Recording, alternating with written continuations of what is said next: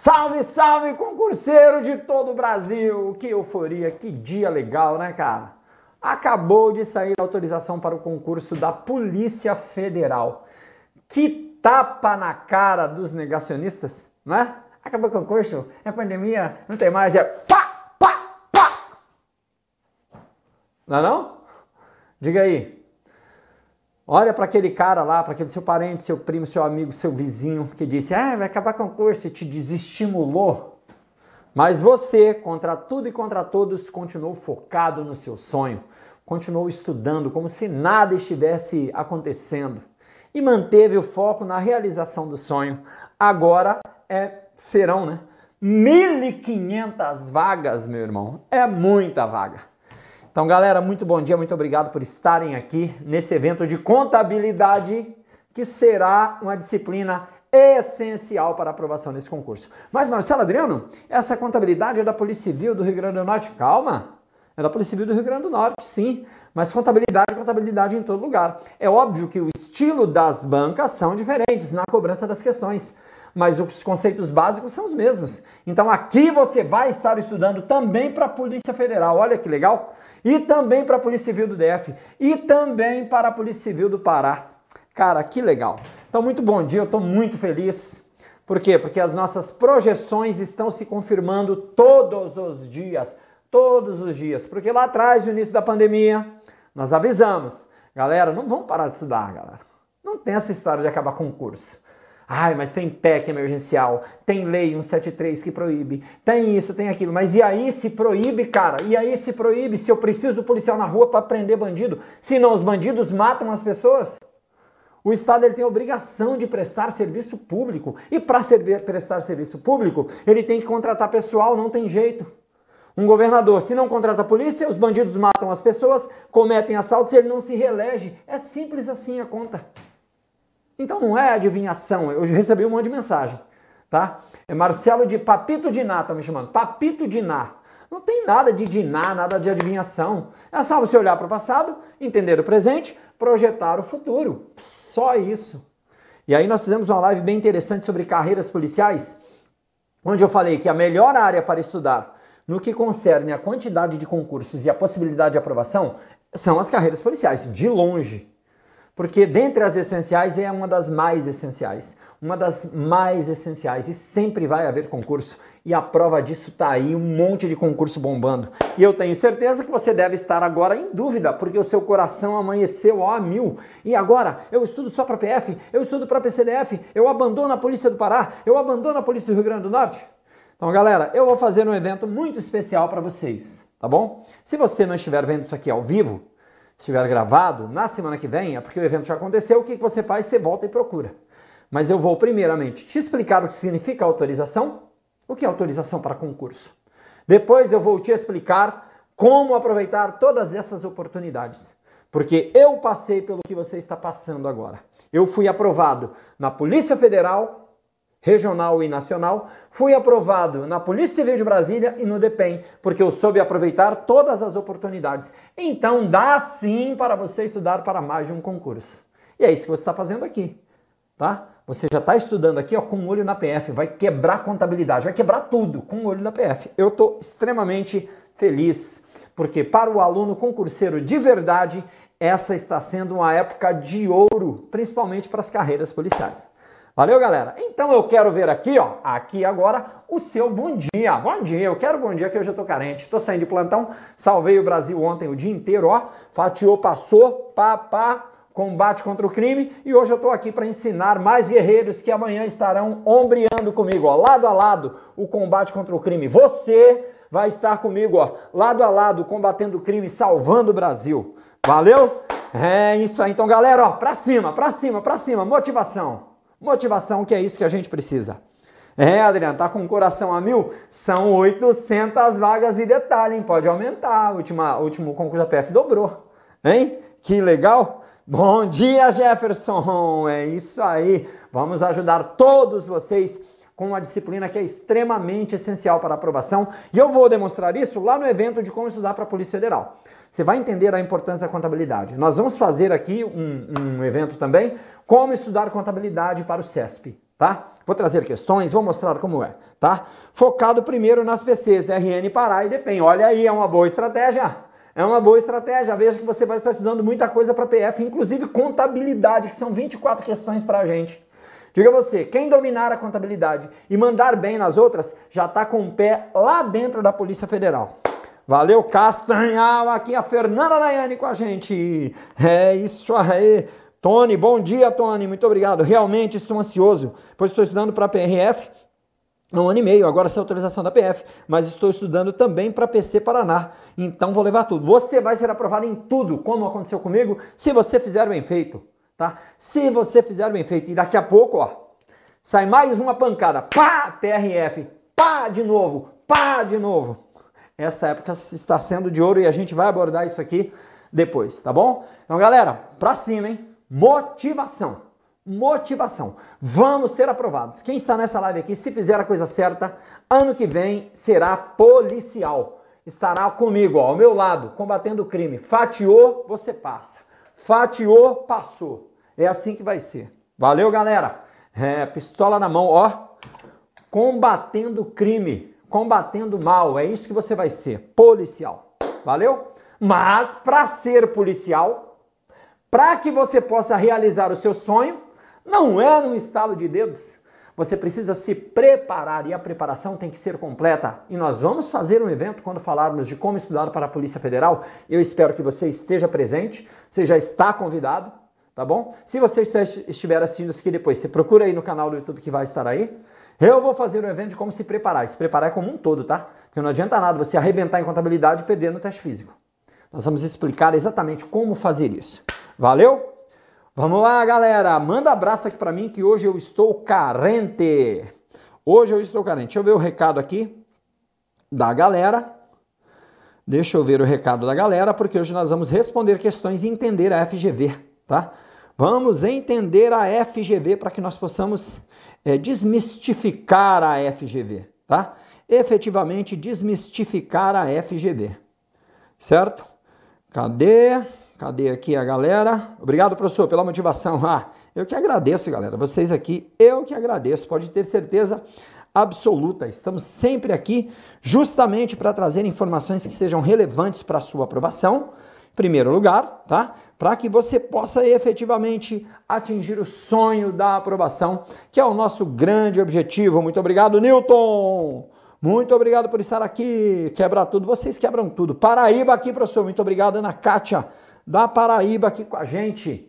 Muito obrigado. Situação líquida é sinônimo de patrimônio líquido? Sim e não, tá? As bancas tratam como sendo, mas na realidade, patrimônio líquido é uma situação líquida positiva. Patrimônio líquido, ou melhor, situação líquida, ela é mais abrangente. Ela abrange situação líquida negativa, situação líquida é, nula ou situação líquida positiva. O patrimônio líquido, tecnicamente falando, é somente a situação líquida positiva, ou seja, quando eu tenho mais ativos que passivos exigíveis. Assim a situação é credora. Porém, as bancas não entendem assim e às vezes tratam como sinônimo. Valeu? Sou o aluno Focus e amo suas aulas, papito. Muito obrigado, Diego Sampaio, Salvador, Bahia. Baiano sou eu, olha aí de Salvador. Já pintou verão, calor no coração. Já... Essa música é linda demais, né? Já pulei alguns carnavais em Salvador, já morei na Bahia, minha filha é baiana e eu tenho um apreço pela Bahia e pelo povo baiano que você não imagina. Morei em Feira de Santana, me formei inclusive na Universidade Estadual de Feira de Santana. Papito também consegue fazer as questões de estudo OCP, né? Claro, nosso próximo evento. Nosso próximo evento vai ser questões do Instituto AOCP, sem contar que eu gravei um curso top aqui no Focus, hein? com 50 questões do, do Instituto AOCP, cara, destrinchando. Se você for assinante Focus, você já tem acesso, vai lá e quebra tudo. Sergipe, Sergipe, eu tenho um apreço especial. Por que, que eu tenho um apreço especial para Sergipe? Porque meus pais são de lá e eu conheço Sergipe aqui, ó. Ao menos o interior de Sergipe ali, Propriá, Telha, Serra de São Francisco, e os meus pais são de Canhoba, nasceram na beira do Rio São Francisco. Aracaju, uma das capitais mais lindas, né? Aquela faixa gigantesca de areia na praia do Atalaia. Então, um beijo aí, Elísio. Gleovânio Silva, Ceará. Então vamos lá, galera. Vamos começar então a nossa aula respondendo questões. É muito importante responder questões para você entender o estilo da banca. tá? Você primeiro entende a disciplina, aprende e aí é uma escadinha, né? Uma escadinha simples que você tem que entender, tá bom? Salvador é minha cidade, linda demais, né? cidade linda demais. Bora, papito, quero quebrar tudo na PCRN. Vamos lá, então o que você tem que entender? Ó? A escada do aprendizado, tá? A escada do aprendizado leva em consideração o quê? Se você for pensar somente nos estudos, tá? Só no estudo das disciplinas. Primeiramente, entender a teoria. Entender a teoria é o primeiro degrau, tá? O segundo degrau são as questões. Teoria que envolve, ó, que envolve a teoria? As disciplinas em si, tá? O estudo das disciplinas é o melhor. Das aulas aulas, resumos, mapas mentais. Mentais, tá? Depois, no segundo degrau do aprendizado, eu tenho as questões. Questões. Faça muitas questões. Isso a gente ensina lá na preparação, tá? Depois, nós temos o terceiro degrau, que é o simulado. Simulado é simulado, viu, minha gente? Vou fazer um evento aqui explicando para vocês como fazer um simulado e por que fazer simulado. Simulado não é fazer questões. Não tem nada a ver simulado com fazer questões. No simulado tem questões, mas não tem absolutamente nada a ver com estudar por questões, tá? Então nós estamos aqui, ó, batendo questões agora tá? Só que eu acredito que você já esteja ao menos vendo a teoria, as aulas, resumos, já fez mapas mentais. Precisa ver tudo? Não, não. Quando eu faço um curso de questões, eu estruturo de forma que cada questão seja uma mini aula. Então você vai aprender por inteiro todo aquele conhecimento relacionado ali. Então fique tranquilo, tá bom? Lembrar que uma coisa é fazer questões logo depois de estudar para mensurar o, o, o mensurar o seu conhecimento, outra coisa é o curso de questões gravadas, mas isso a gente abrange em outra hora. Todo mundo entendeu então? Esse é basicamente essa é basicamente a escadinha da aprovação, tá? A escadinha da aprovação. Vamos lá então para que nós possamos resolver as nossas questões, tá? Irará Irará é uma terra linda. Tem um amigo meu chamado Florizel, Cabo Florizel, tá lá em Feira de Santana, que era de Irará. Eu até brinca, brincava com ele, dizia que ele era de Foioioi. Entendeu a piada? Irará, Foioioi. Então, muito obrigado por estar aqui. Irará é top, é isso mesmo. É isso mesmo. Irará é top. Tudo bem que você está dando uma, uma pedradinha aí, né? Eu entendi a sua pedradinha aí, né, Newton? Mas Irará é top mesmo, tá bom? Vamos lá então para a nossa primeira questão. Vamos para o que interessa, tá? Vamos para o que interessa. Detalhe, é da banca. É muito importante você responder questões da banca. Outro detalhe, em 2019 nós tivemos algumas mudanças que não se refletem tanto assim lá no CPC 00. Só mudou a forma de se expressar. Não muda tanta coisa assim, a gente vai analisando aí, principalmente no curso de questões, tá bom? Vamos lá então para a nossa primeira questão. Ao analisar diversos balanços patrimoniais da empresa, um analista percebe que tanto o lado esquerdo como o lado direito desse tipo de relatório contábil sempre apresentam o mesmo total em unidades monetárias.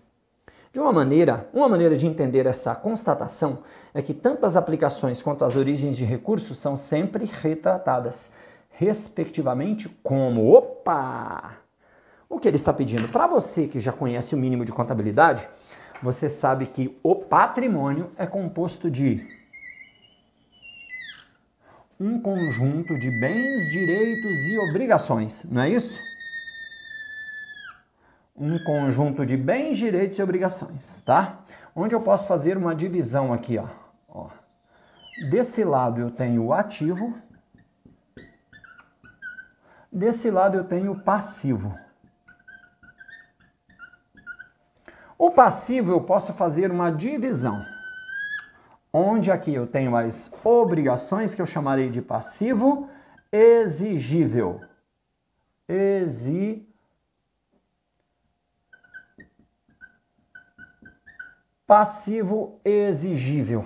E aqui eu chamarei de situação líquida ou patrimônio líquido. As bancas costumam chamar mais de patrimônio líquido. Tá bom? O que, que eu tenho aqui? Conjunto de bens. Bens mais direitos. O que, que eu tenho desse lado? As obrigações.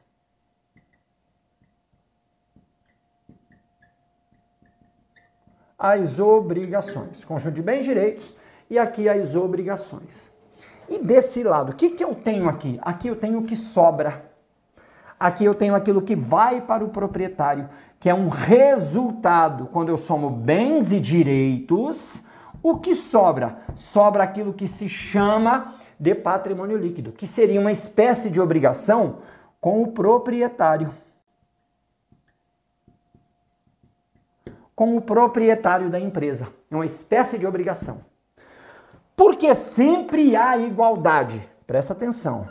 Vamos imaginar que a soma dos meus bens e direitos é 100, consequentemente a minha soma do passivo do passivo também é 100. Por quê? Porque isso aqui é sempre a sobra, é o resíduo. Ele é um resultado. Eu somo os meus ativos, subtraio as minhas obrigações e encontro o que sobra. Vamos imaginar que de obrigações eu tenho o valor de 60, tá? Vamos colocar aqui dentro, ó, 60. Se eu tenho 100 de bens e direitos e 60 de obrigações, qual vai ser o valor que cabe ao proprietário se eu vender todos os bens e pagar todas as obrigações exigíveis? 40. 40. Por isso sempre a igualdade, porque ele é um resultado, tá? Mas tecnicamente falando, olhando para a contabilidade, eu posso entender também que toda aplicação de recurso tem uma origem. Os recursos são aplicados onde? O capital, o valor está aplicado onde? Está aplicado a ti, aqui, ó, por duas pessoas. Terceiros, que colocaram valor aqui dentro, colocaram capital aqui dentro, por exemplo, os estoques comprados a prazo. Eu tenho uma empresa, eu produzo aqui a, a minha, a, o, meu, o meu produto, sou uma indústria. Só que alguém tem que vender para mim. Esse cara não tem dinheiro para pagar à vista. O que, que eu faço? Eu me entrego algo que tem valor para ele. É como se eu estivesse dando dinheiro para ele, só que na forma de produtos. Então eu estou financiando o ativo dele. Então eu, como fornecedor, eu sou origem de parte dos bens que está no ativo. O empregado que não recebeu ainda, certo? O empregado ele colocou aqui dentro parte do seu trabalho. Então ele é uma das origens dos recursos que estão aplicados aqui. E o restante? O restante é o proprietário, que ou ele colocou o dinheiro do próprio bolso para iniciar a empresa, ou então a empresa produziu, gerou excedente que deveria ser do proprietário, mas ele ainda não retirou por algum motivo. Tá? Por isso aqui eu tenho as aplicações, aqui, e aqui eu tenho as origens. Os bens e direitos que estão aqui advieram do proprietário e do e de terceiros, que por algum motivo, para ganhar também, porque ele vende com lucro para mim, por algum motivo eles financiaram. Observando isso matematicamente, tá? Matematicamente, o que, que eu coloco então? Ó, eu coloco que o ativo é igual o passivo exigível mais o patrimônio líquido. Mais o patrimônio líquido. Tá vendo? Então eu tenho aqui, ó, ativo e passivo mais o patrimônio líquido. Tá? Então eu tenho essa noção para entender então como isso aqui vai funcionar. Onde o ativo é a soma do passivo exigível mais aquilo que se chama de patrimônio líquido. Ai, professor, é tão difícil. Não é nada difícil. É uma continha de mais e menos. Ó, continha de mais. 100 é igual 60 mais 40. Olha aí, que legal. Eu posso ainda inverter, colocar que o patrimônio líquido é igual ativo menos passivo exigível. Ou melhor, ativo menos passivo exigível é igual ao PL. E em números, 100 menos 60 é igual a 40. Por isso que sempre haverá igualdade. Se variar ativo para 110, aqui vira 50. Se variar passivo para 70, aqui vira 30. Sempre haverá essa igualdade. Diante dessa explanação, como é que eu então encontro a resposta dessa questão? Vamos lá, como é que eu consigo encontrar a resposta dessa questão? Certo? Basta analisar. Eu tenho um ativo e tenho passivo mais patrimônio líquido. Olha, acertou! Boa noite! Boa noite! Boa noite! Acertou? Pronto? Pronto. Já respondemos a questão. Parece muito complexo. Veja aqui. Eu estou aqui te explicando de maneira didática para que você tenha um entendimento como um todo, para que você possa responder essa pergunta de outras formas, porque ele pode perguntar de uma infinidade de maneiras, só essa mera combinação aqui. Tá bom? Só essa mera combinação. Por isso a forma didática é lenta. Mas na hora da prova, você responde essa pergunta em meio segundo. Você bate o olho, pá, responde em meio segundo. Tá bom? Vamos lá. Bom dia, as questões do link são de constitucional. Pedagógico? É verdade? Vou pedir para resolver agora. Só um pouquinho. É... Estão dizendo que a questão do link é de constitucional. Algum aluno reclamou. Vamos lá, continuando então, calma que vai dar certo. Daqui a pouco você atualiza e nós já vamos chegar aí para as questões, tá bom? Vamos lá então, continuando a nossa aula gabarito. Então, letra A. Mas não precisa de questão não que você consegue responder comigo, tá? Um requisito essencial para que um evento seja reconhecido pelo regime de competência é o quê? É o quê, afinal de contas? Primeiramente, você tem que entender o que é um regime de competência, tá? E o regime de competência, ele se expressa no reconhecimento da receita e da despesa. É essencial esse entendimento, começando pelo patrimônio líquido como mero resultado e a receita e despesa como uma mera variação do patrimônio líquido, tá bom? Mera variação do patrimônio líquido. Receita não é dinheiro entrando, receita não é dinheiro, despesa não é dinheiro saindo. O dinheiro entrando pode provocar receita, o dinheiro saindo pode provocar despesa, mas nem sempre. Vou te provar aqui, ó. Vamos imaginar ó, que eu tenho um ativo no valor de 100, um passivo exigível no valor de 60, consequentemente um patrimônio líquido no valor de 40, tá bom? Dentro do meu ativo tem um carro e esse carro é furtado no valor de 10. Opa! Então reduziu em quanto? Reduziu em 10. Assim o meu ativo agora só vale 90. 90 menos 60 igual a 30. Opa! Mesmo sem sair dinheiro, eu tive uma redução no valor de 10. Essa redução é que eu chamo de despesa. Não é dinheiro saindo. É óbvio que se aqui fosse um dinheiro pago em razão do aluguel, teria o mesmo reflexo. Você percebe que é matemática básica de primeiro grau isso aqui? Percebe ou não? Então teria o mesmo reflexo, tá? Então essa redução, ou seja, esse fato de ter reduzido o ativo gerou uma despesa no valor de 10, que é a redução do patrimônio líquido, tá bom? E se por acaso, ao invés de perder um carro, você está lá na frente da sua empresa, de repente você olha para o céu, tá? Você olha para o céu e vê um, um, uma luz, uma luz, ó, uma luz. Você olha para o céu e vê uma luz. E aquela luz vem chegando, vem chegando. Você, meu Deus, é um meteoro, corre, pá, corre. E no quintal da sua empresa cai uma pepita de ouro que veio do céu. Olha aí, um meteoro. É possível? Existem, eu sou, eu estudo astronomia, existem meteoros que são inteiros de ouro. Caiu bem no seu quintal. Pá! Caraca, no quintal da sua empresa, melhor dizendo, tá? Princípio da entidade de separação. Opa, agora você tem ali, uma pepita no valor de 10, 10 milhões, não importa o quê, que pertence à sua empresa. Olha que inusitado. Eu trago esses exemplos esdrúxulos para você ver que não tem nada a ver com dinheiro. Pode ter a ver com dinheiro. E agora, como é que está o seu patrimônio? Você tem agora uma pepita de ouro no valor de 10. Então o seu ativo agora é 110. 110 menos 60 é igual a 50. Opa! Agora, na realidade, eu tive um acréscimo no patrimônio líquido no valor de 10. Eu tive uma receita de 10 por conta de uma entrada no ativo. Viu que é a variação que é a receita? Viu ou não viu? Então é mera variação. Isso quer dizer que, ao invés de pensar no dinheiro entrando e saindo, eu preciso pensar na realidade, no fato que gera a receita. Qual é o fato que gera receita? Depende. Qual é o fato que gera despesa? Depende. Quer ver um outro exemplo? Vamos imaginar que você está com um carro da sua empresa, aí você cruza o sinal vermelho. Pá! Cruza o sinal vermelho. Aí de repente chega lá uma multa para você pagar no mês que vem no valor de 10. Não estou dizendo que você pagou a multa, não saiu dinheiro do seu bolso ainda. Uma multa que você vai ter que pagar no valor de 10. Multa a pagar não está aqui nas obrigações? Sim ou não? Então vai aumentar as obrigações aqui, ó, em 10. Opa! Quanto é que eu tenho aqui agora? Ao invés de 60, eu tenho 70. 100 menos 70 igual a 30. O dinheiro não saiu. O dinheiro não saiu. Porque o fato gerador foi a ocorrência da multa. Eu tive então uma redução de 10 e essa redução eu chamarei de despesa. Eu nem paguei ainda a multa.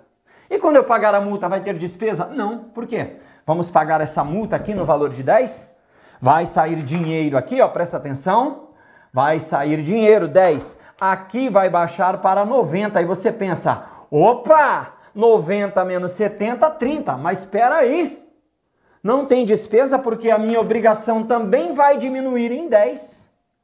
Porque a multa vai sair daqui agora. Então aqui vai voltar a ser 60. 90 menos 60 igual a 30. Vixe, saiu dinheiro do meu bolso, mas não alterou o patrimônio líquido. Então, pelo regime de competência, não teve despesa. Conseguiram entender? Conseguiram entender? Atualiza aí, galera, que agora já está ok. Conseguimos ou não? Pronto. Então, receita e despesa independe da entrada ou saída de recursos, tá? O que eu tenho que verificar então? Ora, o fato gerador. Você pode ter um ano lucrativíssimo e não ter um dinheiro no bolso. Quer um exemplo? Você tem um carro que vale 50, aí chegou um doido, uma Brasília amarela que vale 3 mil reais. Aí chegou um doido e disse, cara, essa Brasília amarela, ela era dos Mamonas Assassinas. Então eu vou pagar 50 mil nela, porque eu gosto muito dos Mamonas Assassinas. De 5, você vai vender por 50. Sai 5 do seu patrimônio, entra 50, fica 45 livrinho para você. Só que o cara diz assim, ó, só vou pagar no ano que vem. Você já teve um lucro agora de 45, mas você não tem dinheiro nenhum. Aí amanhã vem alguém te cobrar o aluguel, você está sem grana no aluguel despejado, com um lucro de 45 mil. Entendemos? Então o importante é você olhar o fato gerador tá? Vamos então responder a nossa questão para ver se a gente acertaria. Vamos lá. Emissão de nota fiscal? Claro que não. A nota fiscal não é por si só um fato gerador. Ela pode coincidir com um fato gerador. Manutenção de riscos e benefícios? Nada a ver. Ocorrência do fato gerador. Preste atenção que o recebimento ou entrega de produtos e serviços pode coincidir com a ocorrência do fato gerador, tá? Porém, a expressão ocorrência do fato gerador, ela é mais ampla.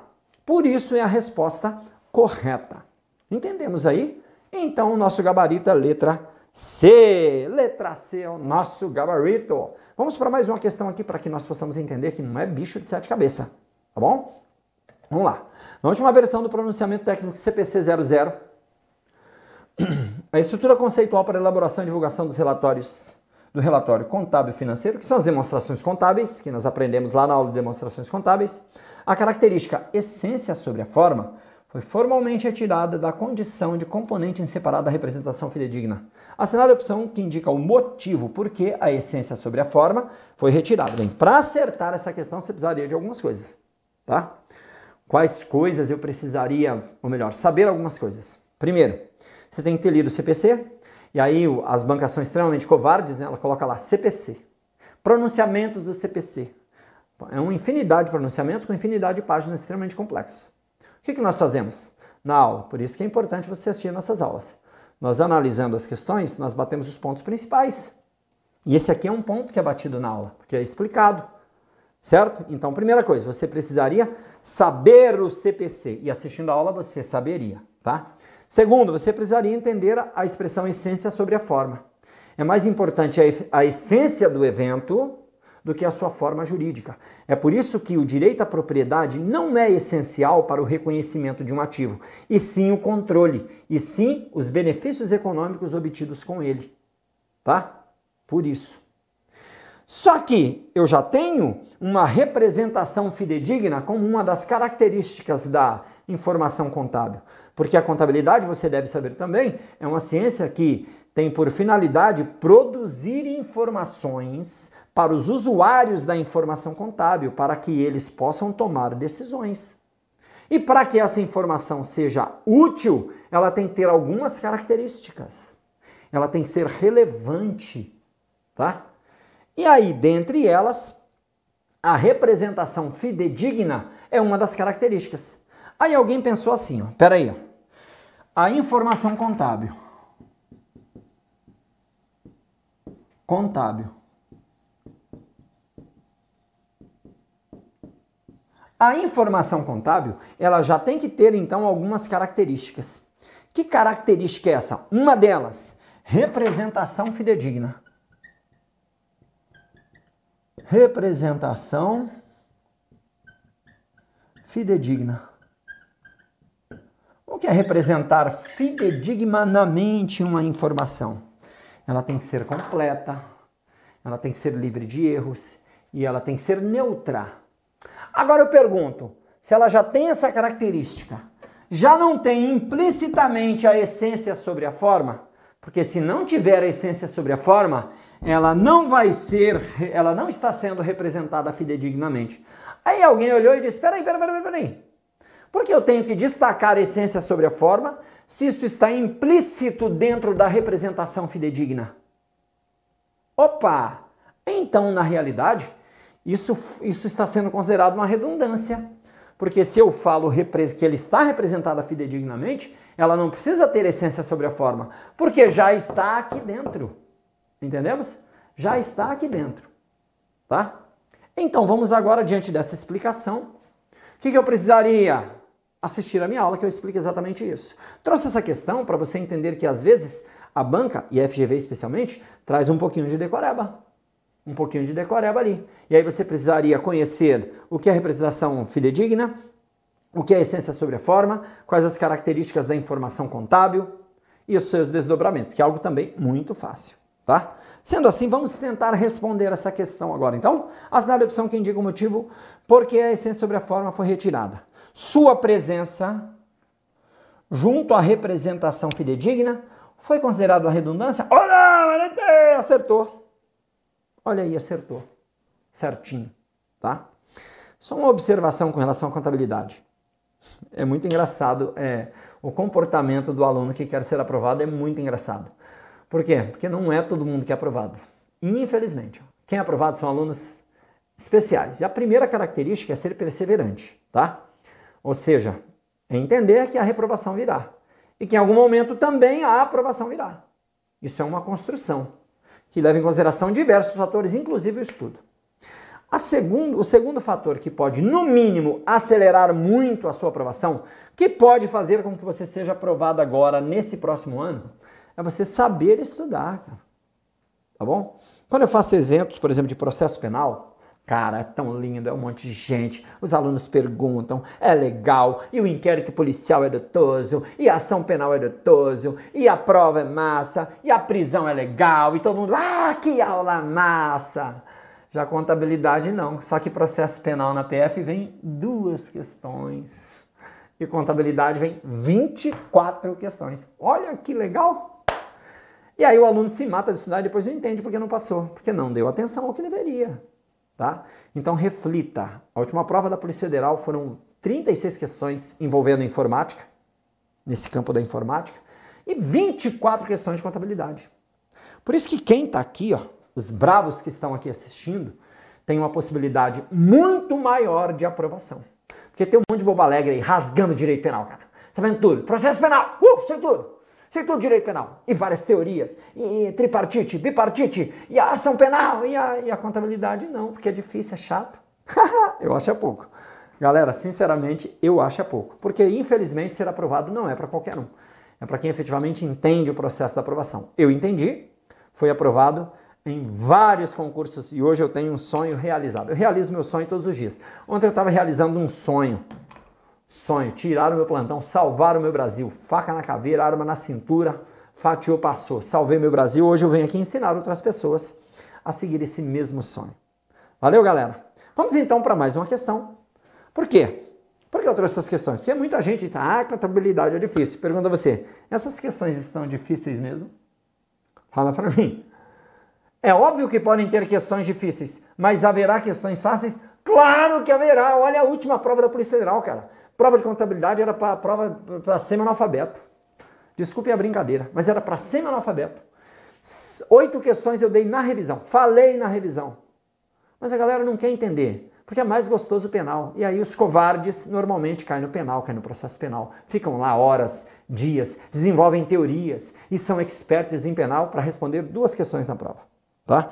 Então, ó, cabeça para aprovação. Quem tem cabeça de aprovação, o próximo policial federal, e você pode ser um deles, vai ter cabeça de aprovado. Por isso eu te convido para o Como Estudar para a Polícia Federal, que eu vou esmiuçar como eu fiz e, na minha opinião, qual é a melhor estratégia possível, tá? Qual a melhor estratégia possível para que você possa obter o seu resultado, certo?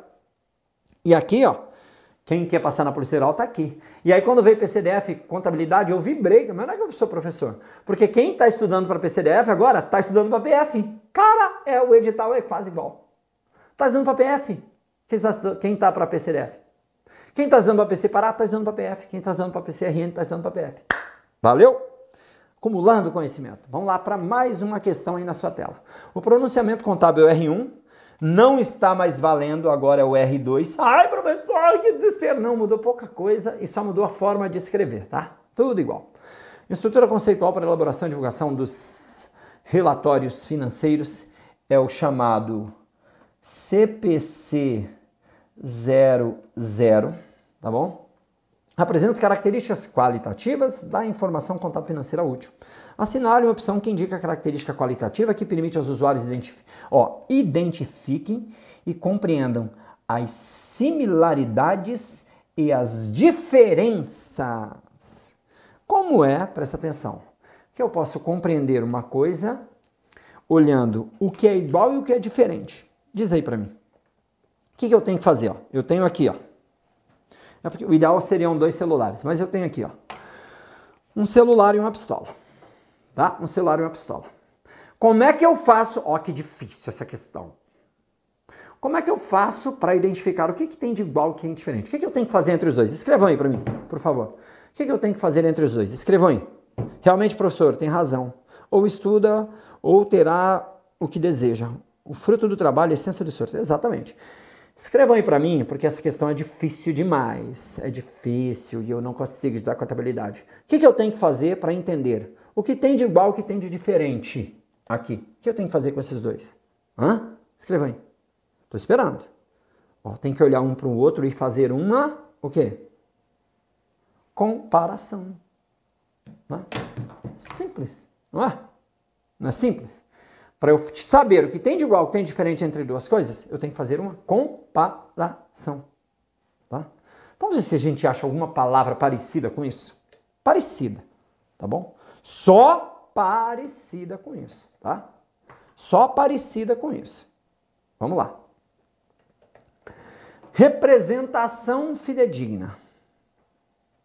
Você pode até não saber, mas aí você pensa, será que é representação fidedigna? Vou procurar uma mais certa. Não é.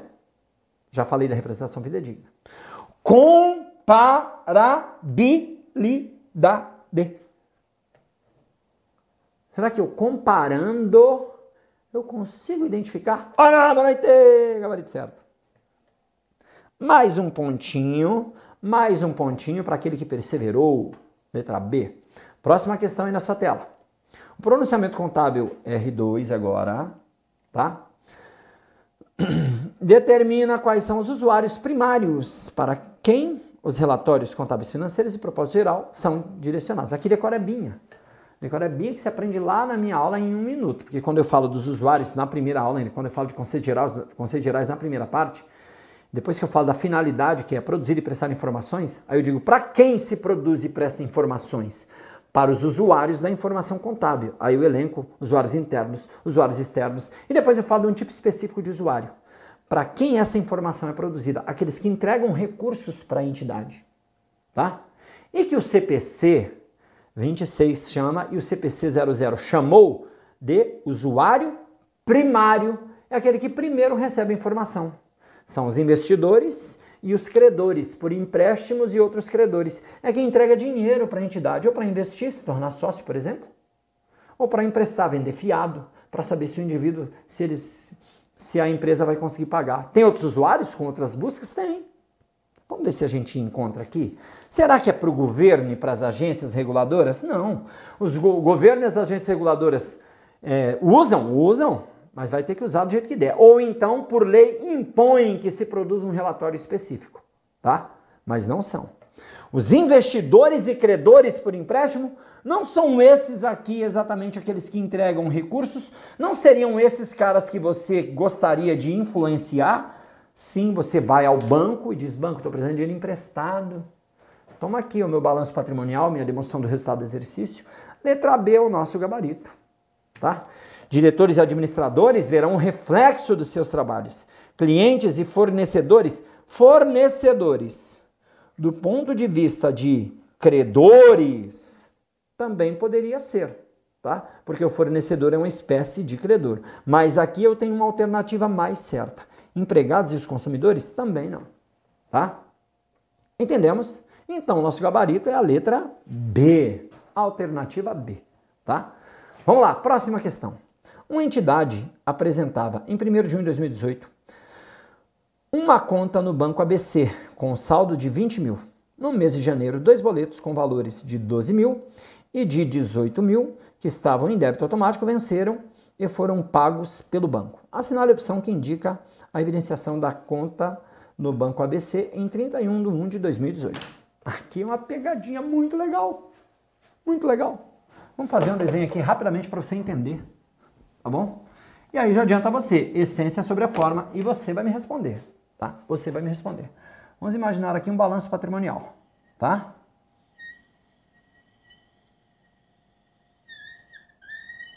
Um balanço patrimonial, tá bom? Um balanço patrimonial. Calma que tudo vai dar certo. Tá bom? Eu tenho dinheiro no banco. Só vou colocar o dinheiro no banco, certo? Em um estoque só para você entender, tá? Então eu tenho dinheiro no banco. Quanto é que tem aqui dinheiro no banco? 20 mil. Bancos, conta, movimento, 20 mil. Eu tenho um estoque no valor de 30 mil.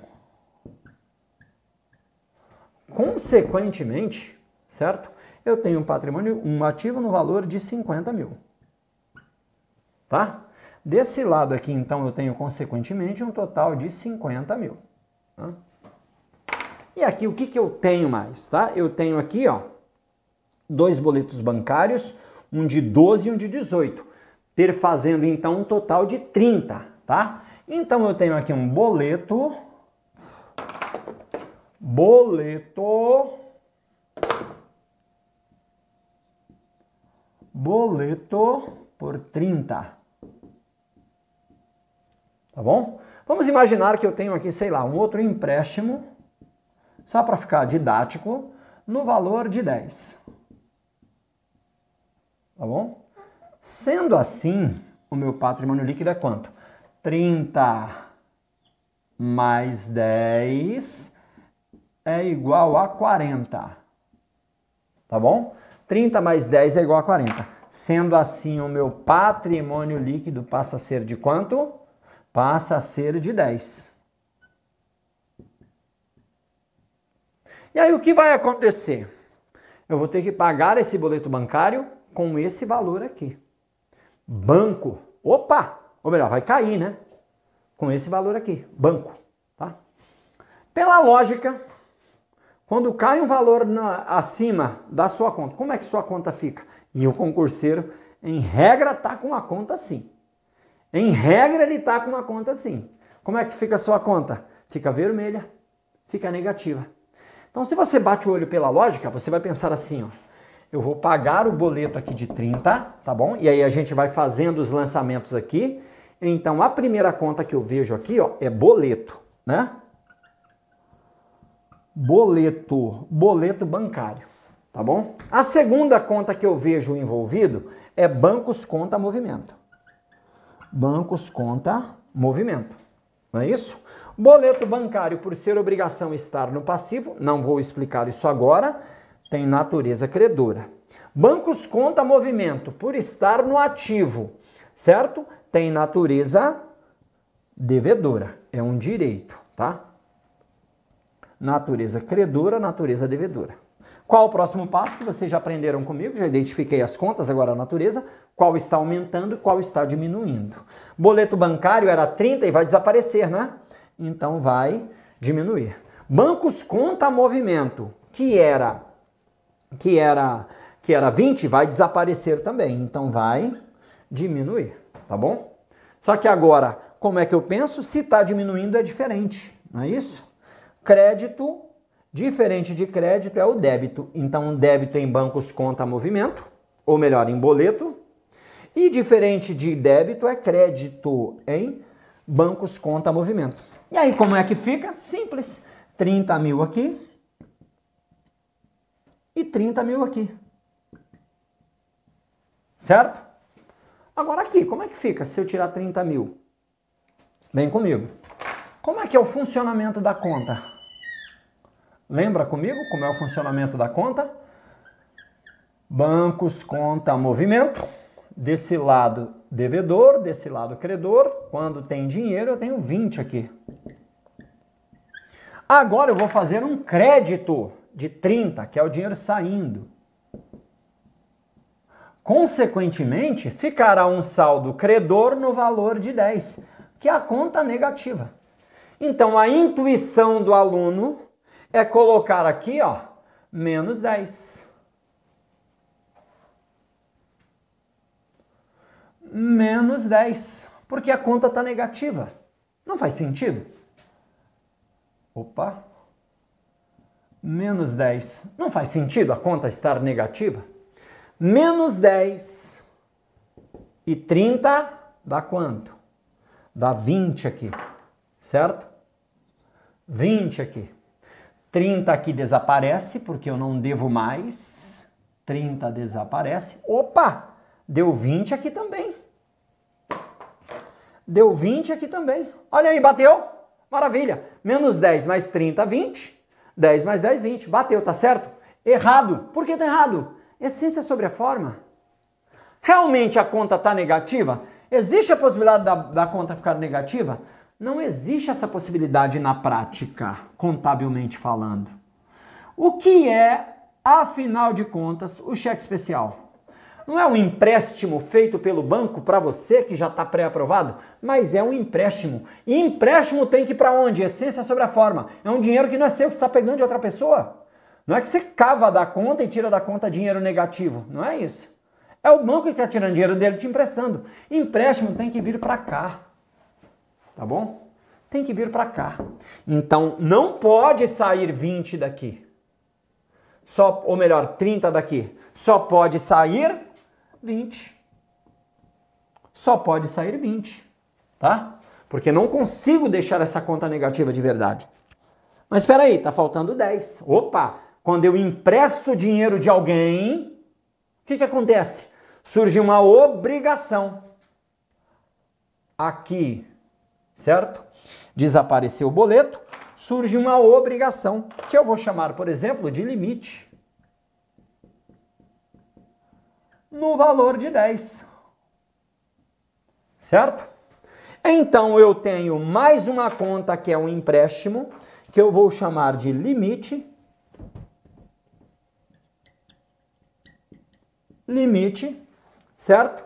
Que por ser um, empréstimo tem natureza credora, que está aumentando porque surgiu. Se está aumentando é igual, então crédito no limite, no valor de 10. Olha aí, batendo agora.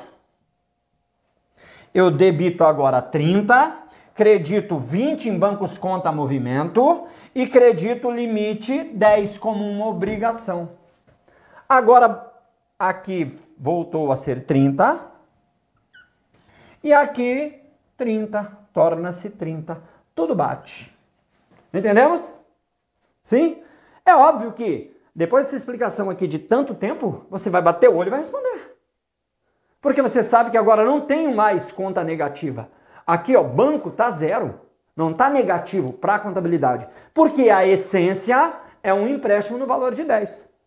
Se você acha isso difícil, quer ser policial, ganhar lá no, no Rio Grande do Norte 4 mil e tal, viver na beira da praia, metendo a mão na cara dos ou salvando o Brasil, quer ser policial federal ganhando 12 mil por mês e não quer entender nem isso, nem que não tem limite vermelho, nem que não tem conta vermelha para contabilidade, aí, meu irmão, você tá, tá de sacanagem comigo.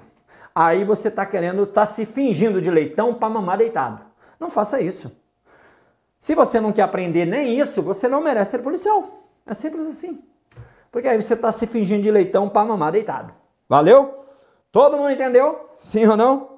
E galera, larga o dedo no like aí, tá? Vamos agora então responder para ver se a gente acertaria? Vamos lá então, hein? Presta atenção que eu não expliquei, porque não dá para explicar tudo, né? Mas aqui ele está pedindo também se é longo prazo, se é curto prazo. Então, circulante a curto prazo, não circulante a longo prazo, tá bom? Vamos lá. Assinar a opção que indica a evidenciação da conta do banco ABC. No ativo circulante 20? Não. Nós vimos que vai zerar em conta redutora do ativo circulante 10, e é isso aqui, ó, que a galera cai. Ah, fica negativa. Então coloca uma conta de natureza credora, redutora. Ah, então seria essa. Não. Em conta redutora do realizável a longo prazo? Claro que não, nada a ver. Em conta do passivo circulante, ou seja, uma obrigação de curto prazo e o, e o empréstimo é de curtíssimo prazo, porque você tem que pagar o quanto antes, senão o juro vai te comer pelo pé? Sim, letra D. Olha aí que dificuldade. Que dificuldade, minha gente. É muito difícil, tá? É muito, muito, muito, muito, muito difícil. Certo? Vamos para a nossa última questão, certo? Um pouquinho mais difícil, mas também não tem nada demais, tá? Não tem nada demais. É muito fácil. Vamos lá então para a nossa questão. FGV, certo? Também. Uma loja de roupas paga a seus vendedores comissão de 30% sobre as vendas. O pagamento é feito no dia em que a loja recebe o dinheiro pela venda, tá? Em janeiro de 2018, a loja vendeu 400 mil. Então você já vai no seu caderno enquanto você estiver escrevendo. Na realidade, o ideal é você ir para o pedido, tá? Já vai para o pedido para você ver que dados você tem que tirar. Então eu tenho aqui a venda. Venda 400, opa, 400 mil, tá? Primeiro dado importante ali, certo? Do valor, 20% à vista. Então, quanto é 20% de 400 mil? Ora, 2 vezes 2, 4. Então, à vista, ou melhor, desse aqui, 80 foi a vista, tá? 80 foi então a vista, certo? 80 foi a vista, tá? Enquanto que o restante foi com cartão de crédito sendo recebido no mês seguinte, tá? Porque veja aqui, ó, tá dizendo que foi em janeiro, não é isso? Cadê? Cadê? Foi mal? Tá dizendo, cadê? Foi malzinho, desculpem. Uma loja de roupas aqui em janeiro. Isso, está dizendo que foi em janeiro. Tranquilo? Então eu tenho aí 400 sendo 80 à vista. Ou seja, o restante é a prazo. O restante é a prazo. Tá bom? Isso quer dizer que eu já posso deduzir que em janeiro eu vou ter que pagar o percentual sobre essa venda e vou ter que registrar para pagamento posterior o restante, ou seja, 320 para depois. Então aqui já vai ser em janeiro. E os 320, né, que sobram, 320 para fevereiro. tá? Deixa eu colocar aqui embaixo para ficar mais fácil. Tá? 320, certo? Aqui 80, aqui para fevereiro. Pronto. Então agora é só aplicar os percentuais. Qual é o percentual mesmo? Vamos lá. 30%, tá? 30%, certo? Então eu vou ter que pagar 30% aqui. 30% em janeiro e aqui 30%. Pronto. Pronto. Agora é só eu montar as contas, certo? Só eu identificar então essas contas para que nós podamos, possamos, melhor dizendo, saber quanto eu vou pagar para, é melhor, como eu vou fazer o registro dessa conta, tá? E aí o primeiro passo, lembra que é identificar as contas? Sim ou não? O primeiro passo é você identificar as contas, tá? Se você não sabe exatamente assim quais são as contas, tá bom? Se você não sabe exatamente quais são as contas, o que, que você deve fazer afinal de contas?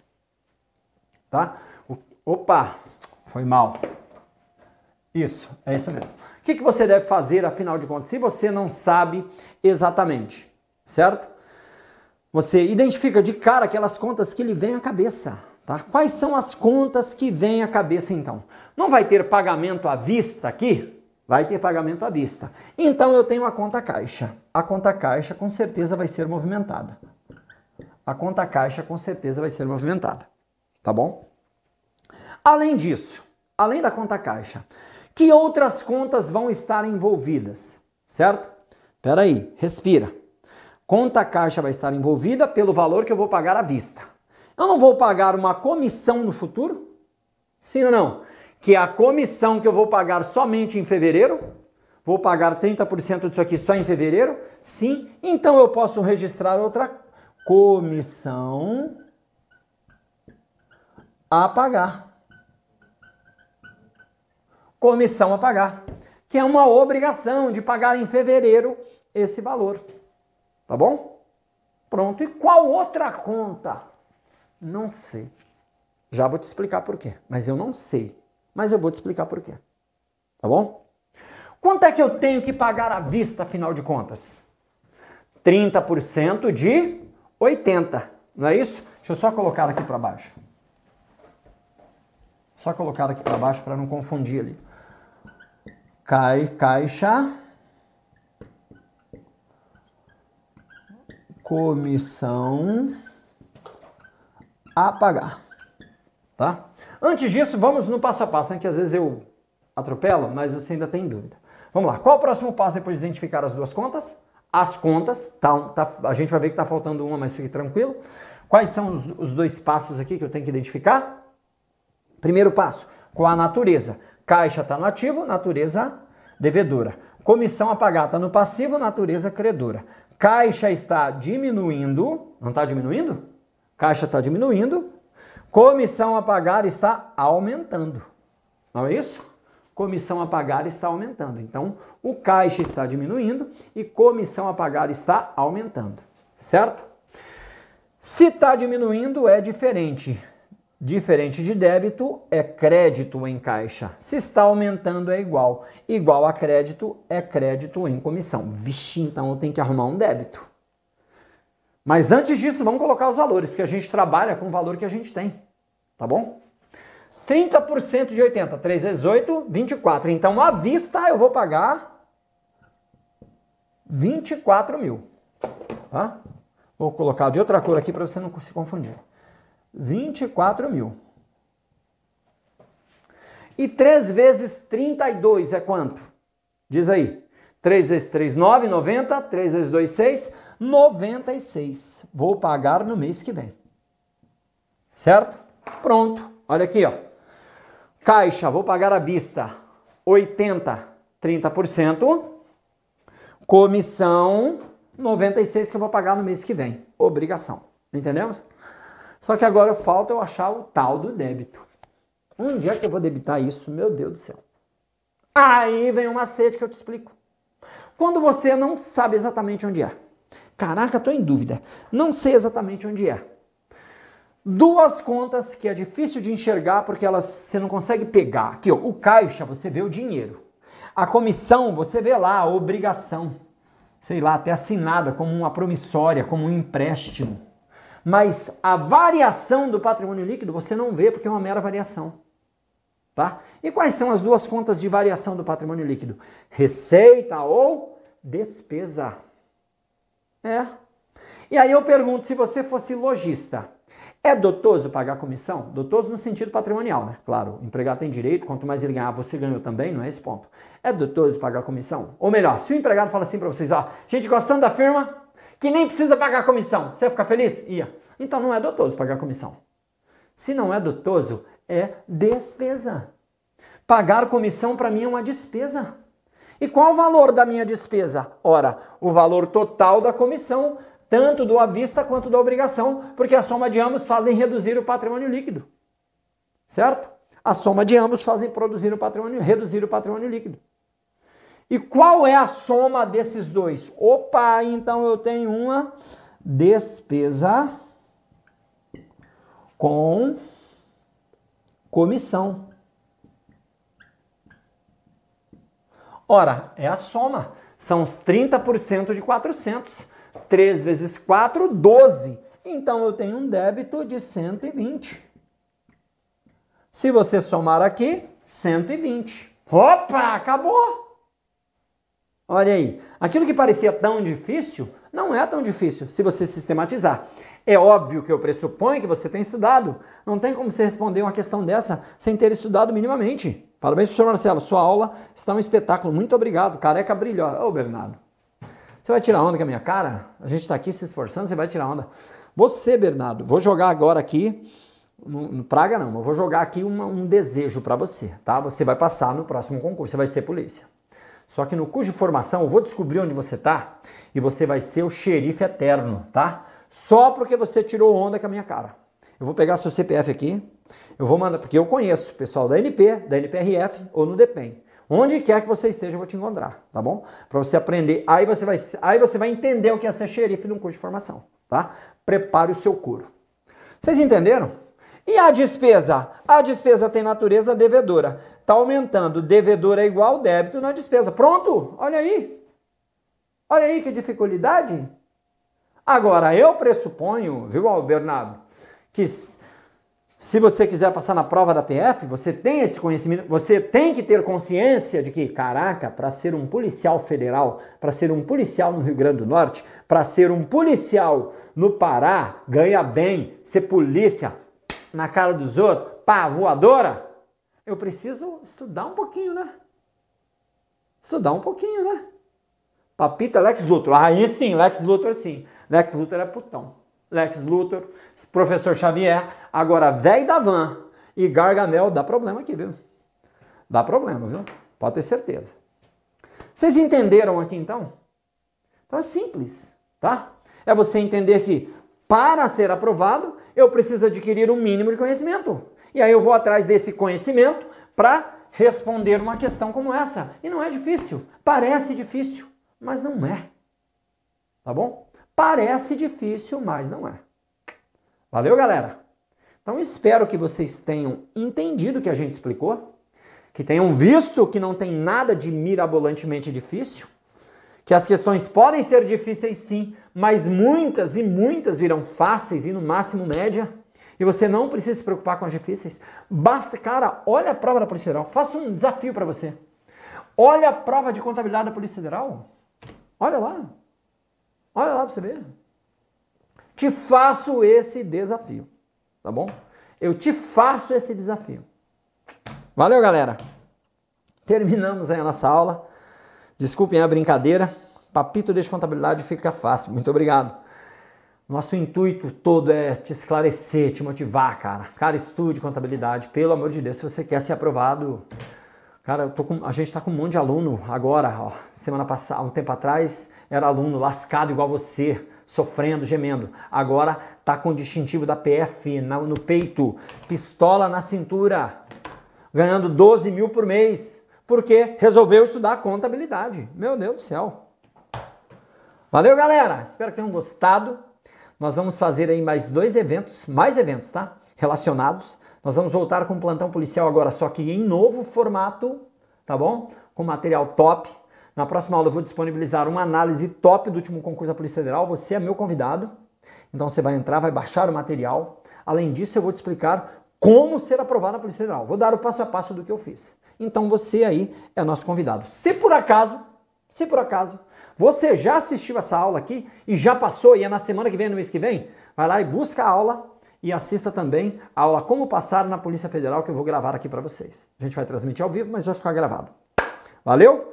Logo mais nós teremos um vídeo aí. O que significa essa aprovação? Para que você possa se programar e quais são as principais projeções que nós teremos aí no futuro.